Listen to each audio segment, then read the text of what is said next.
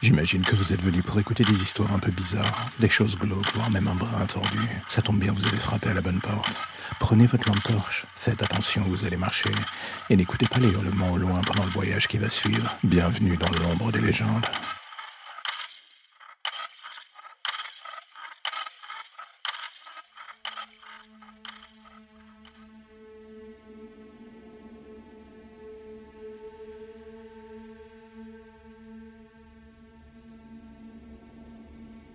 J'avoue, je sais pas comment font les autres podcasters pour lutter contre ce feeling parfois tenace de faire ou de dire de la merde qui n'intéresse plus grand monde. On a tous des moments avec une créativité violente et conquérante et des moments où au contraire, cette dernière touche le fond et on se met à remettre en cause absolument tout dans sa tête.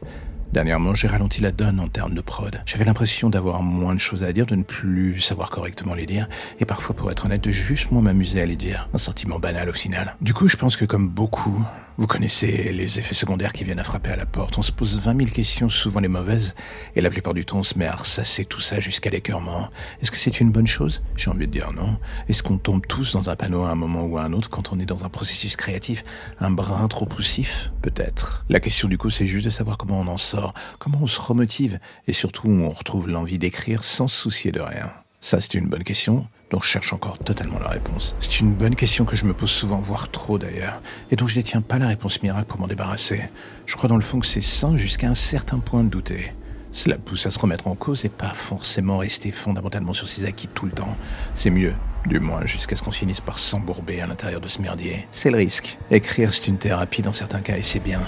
Mais il faut aussi garder en ligne de mire que ça peut être aussi et surtout que ça doit être un divertissement avant tout.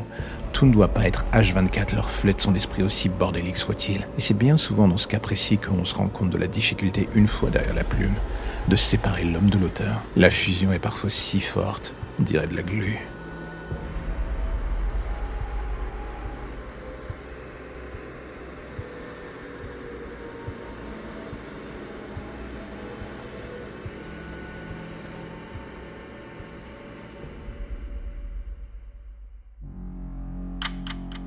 La lumière au bout du tunnel, voilà ce qui vous ramène enfin vers votre petite existence si tranquille.